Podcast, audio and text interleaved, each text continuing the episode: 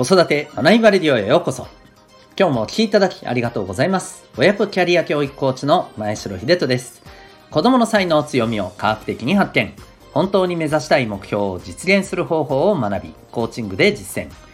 変化の激しい今、未来において必要な人生を切り開く力を伸ばす。そんな親子サポートをしております。このチャンネルでは、共働き、子育て世代の方を応援したい。そんな思いで子育てキャリア、コミュニケーションに役立つ情報やメッセージを毎日配信しております。え今日は第601回でございます。意外、ノミニケーション復活かというテーマでお送りしていきたいと思います。またこの放送では演劇は生きる力子供のためのドラマスクール沖縄を応援しております。さて、えー今日のテーマはですね、えー そう、飲酒に関する、えーお話でございます。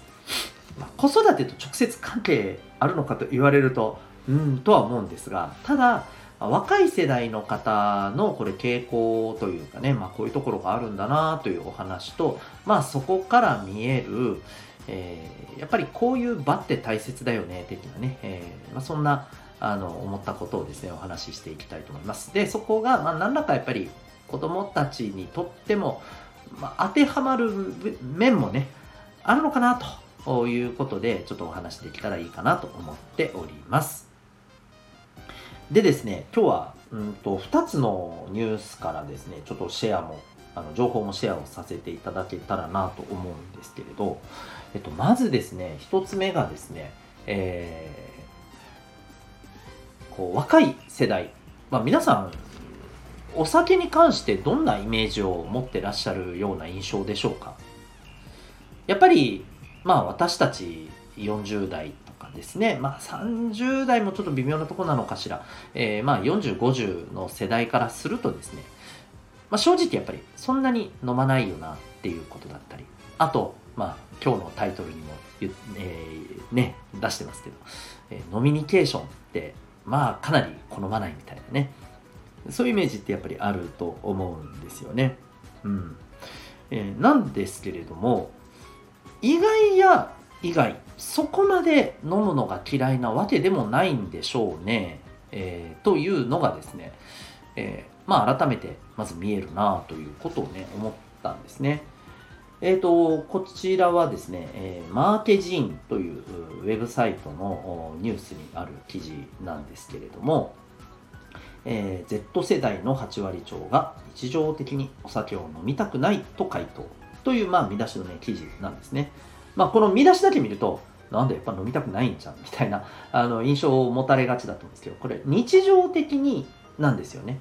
で、ちょっと考えてほしいんですよ。日常的をどのぐらいの、まあ、頻度と取るかはあの人それぞれ多少違いはあると思うんですけれども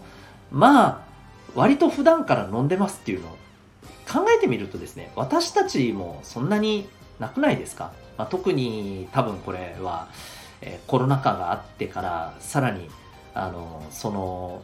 割合って高まったんじゃないかなと思うんですよ。あまり飲まないという方が増えたと思うんですね。まあ、健康とかやっぱそういったところへの配慮というかですね。で、まあ、ちょっとね、このコロナが5類に、ね、なってから、まあ、急にですね、やっぱり飲みの場って増えてる一面もあるのかなって、まあ思わないでもないんですけどね。うん。まあ、それはさておき、えーそう、若い世代の、まあ、8割超は日常的には飲みたくない。うん。まあ、確かにそりゃそうだよね。で、あの、お伝えしたいのはですね、えーここから先のこの記事の内容の話なんですよ。えっ、と、飲酒に対するじゃあイメージはどうなのかというと、えー割とですね、まあ皆さん、あの、ネガティブじゃないんですよね。やっぱなんか盛り上がるとか、うん、ちょっと特別感があるとか、そういうふうにおっしゃる方もですね、えー、大体合計して4割超いらっしゃるんですね。うん、もちろんね、あの、いや、いいよ、別にいらないでしょとか、面倒、面倒くさいよとか、あの、ネガティブなね、イメージを持ってらっしゃる方もやっぱりですね、同じぐらいいらっしゃるんですけど、でも、思ったよりはですね、飲酒に対するイメージはそれほど悪くはないと。さらにですね、えー4割の方がですね、上司との飲み会、なるだけ行きたいなというふうにまあ答えているんですね。これ意外じゃないですか。なんか行きたくないっていう行きたいっていう人1割2割ぐらいしかいなくてほとんどねもう7割ぐらいが行きたくないみたいな 風な答えを出してくるのかと思いきや意外ですよね。4割できるだけ行きたい。まあできるだけっていうところがちょっと気にはかかりますけど。うん。でもこれぐらい、まあ、それなりにポジティブなんだなと、うん、でちなみにただですね同僚との飲み会はと言われるとですねやっぱり上司との飲み会よりはですね行きたいっていう人が高いですね。まあそれはそうだって話ですよね。はい。でもあのー、全体として、うん、飲む場っていうものに対するイメージはそんなにまあ悪くないんだなというのがちょっと僕の印象ですね。うん、うん。はい。で、えー、っとですね、ここまで、まあ、聞いて、その、皆さんなんとなく、ちょっとこういう場面って想像しやすいと思うんですけど、会議とか、なんかそういうかしこまった場よりも、なんかざっくばらんな雑談とか、それこそ飲み会みたいな場で出たことの方が、むしろなんかビジネスのアイデアとしてすごくいいものだったりすることって往々にしてあるじゃないですか。うん。ですよね。やっぱりそう考えるとそうあのー、こう飲むっていうことに対してまあもっと言うと飲む場に参加するっていうことに対してまあちょっとねあの、ポジティブな、うんえー、語ってまあやっぱり僕はうんなんだろうなあの、まあ、可能性変なね 話ですけど可能性はやっぱりいろいろあの広がるんじゃないかなと思うんですよ。もちろんねあのそんな場だけじゃないと思いますけどいろんなねこのビジネスの可能性ってそこだけじゃないと思いますけどうん。まあそこでの交流があって、えー、それまでね壁があったような方とまあ、少しね、あのー、それを、えー、飛び越えることができたりとかそういうきっかけもあるでしょうしね、うん。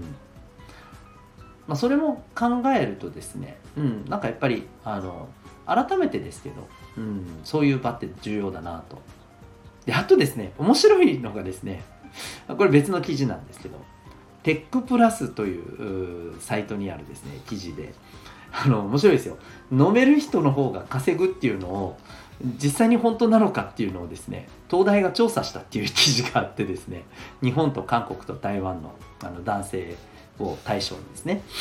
で、えー、これすごいですよ。あのちゃんとアルコール耐性をですねパッチで調べてですねパッチってあの貼るやつですね、うん、あれを使って調べて。でまあ結果としてですねあの、まあ、所得と、はい、アルコール耐性との関連性調べたらしいんです。結果どうなったと思いますか？はい。なんとなく予想ついたと思うんですけどそうなんです、えー、特に関係はなかったらしいです。だからあのお酒が強いかどうかは問題ないんですよ。あ問題ないというかあまり関係ないんですよね。要はあのそういう場に行って、まあ、楽しく交流ができてでそんな中でうんあのまあいろんなコミュニケーションが取れるかどうかまあだからまさにあの、ね、飲みニケーションと言いますけど、飲まなくてもコミュニケーションが、えー、そこで取れることがやっぱり重要なんだろうなと。そして、えー、もう一つ、やっぱりここで改めて思ったのはですね、うん、なんか、話し合いをしよ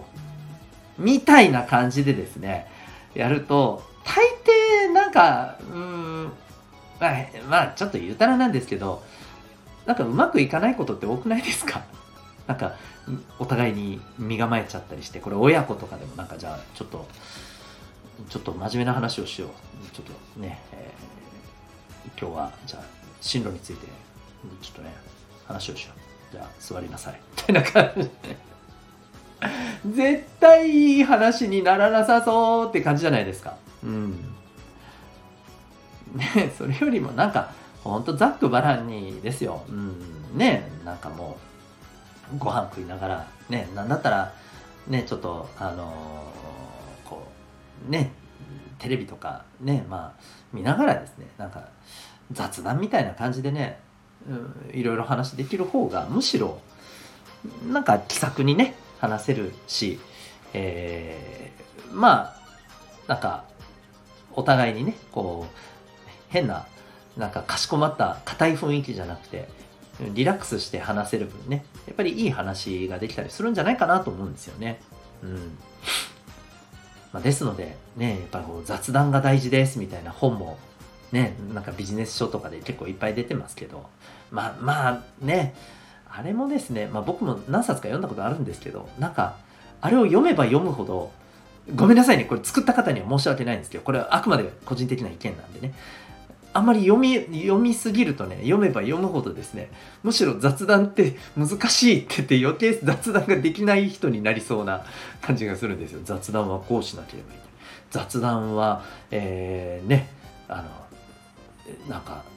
雑談が一流の人はこういう風なんいや別になんかそんな雑談しようみたいな。いや逆にねそれが参考になる人もいるとは思うんですよ。もちろん。うん。なんか僕は逆に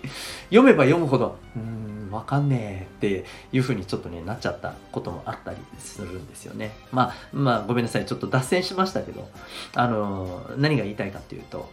やっぱりこう、ね、本当にあの、ざっくばらんなコミュニケーションの場って重要だなって思うんですよね。で、まあ、それが、あの、社会人としては、まあ、ちょっとアルコールも入って、えー、よりね、あの、ま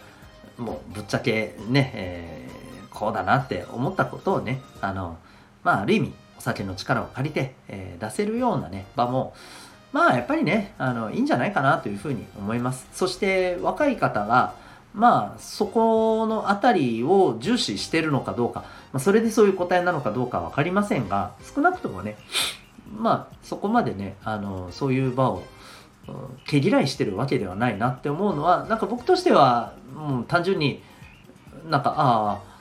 ね、良かったなっていうね、ポジティブなちょっと印象もね、ありますね。うん。まあもちろんね、そういうのがどうしても無理っていう方もいて、で、その人が悪いってわけではもちろん全然ないのでね、あのその人とはその人となりの、あの、コミュニケーションの取り方をね、作ればいいだけの話なんですよね。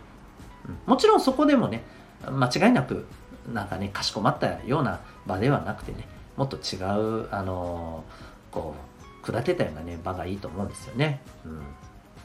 はい。まあ、ですんで、それがね、まあ、あの、必ずしもアルコールじゃないよなっていう話だったりもすると思います。はい。ぜひですね、やっぱりあの、お子さんとのことでも、あの、職場の若い方とのところでもですね、うん、こういう砕けたコミュニケーションの場って、やっぱ大切だなと。ただ、所得には関係ないんだなっていうね。はい。あのところはですね、はい、今日ちょっとシェアもさせていただきながら、えー、参考になれたらというふうに思います。私もですね、飲む、飲みながらいろいろ話するのはですね、えー、結構好きです。はい。まあコロナも当てて、そういう場がね、えー、増えてきたのはね、もう本当にこれもね、なんか、個人的にはまあまあ、本当嬉しいなとね、思います。はい。まあ体調も気をつけながら、えー、そういう場も楽しんでまいりましょう。ということで、今日はですね、えー、えー、意外、ノミニケーション復活か、まあ、そんなテーマでお送りいたしました。最後にお知らせをさせてください。えー、まあ今日はねこの社交の場みたいなお話もしましたけども、えー、大勢でワイワイやる雰囲気が大好きだっていう人もいればですね。いやそんなのちょっと無理なんですよっていう人もいると思います。あのー、この飲み会が嫌だっていう人は意外とですねこのお酒というよりはそもそもこの大人数でワイワイが、いやー、ちょっとなーっていう方もいらっしゃると思うんですよ。で、そんなですね、えー、特性っていうのが実はですね、指紋で分かったりするんですね。はい。で、これ結構ね、顕著に、あのー、この辺のところって、えー、あの、個人的にはですよ、あのすごく分かるイメージがあって、まあ、そういうあのタイプのですね、えー、脳の特性が現れてる指紋を持ってる方にやっぱり聞くとですねああなんかそういうそういうとこ自分基本行かないですよ無理なんですよってやっぱりおっしゃるんですよね。うん面白いなと思います。はい、えー、そんなですね生まれながらの脳の特性をですね知る方法が、えー、なんと指紋でわかるという話なんですね。はい、えー、そんなえー指紋の分析、指紋ナビ、えー興味がある方はですね、ウェブサイトへのリンクを貼ってますので、ご覧になってみてください。えオンラインでもですね、対面でもですね、はい、指紋の分析はさせていただいておりますので、えー興味がある方、お気軽に、そして、お子さんの指紋、お子さんの脳の特性分かると、コミュニケーションとかですね、すごく取りやすくなりますよ。えーぜひ、えー興味がある方はご連絡ください。それでは最後までお聴きいただきありがとうございました。また次回の放送でお会いいたしましょう。学びようき一日を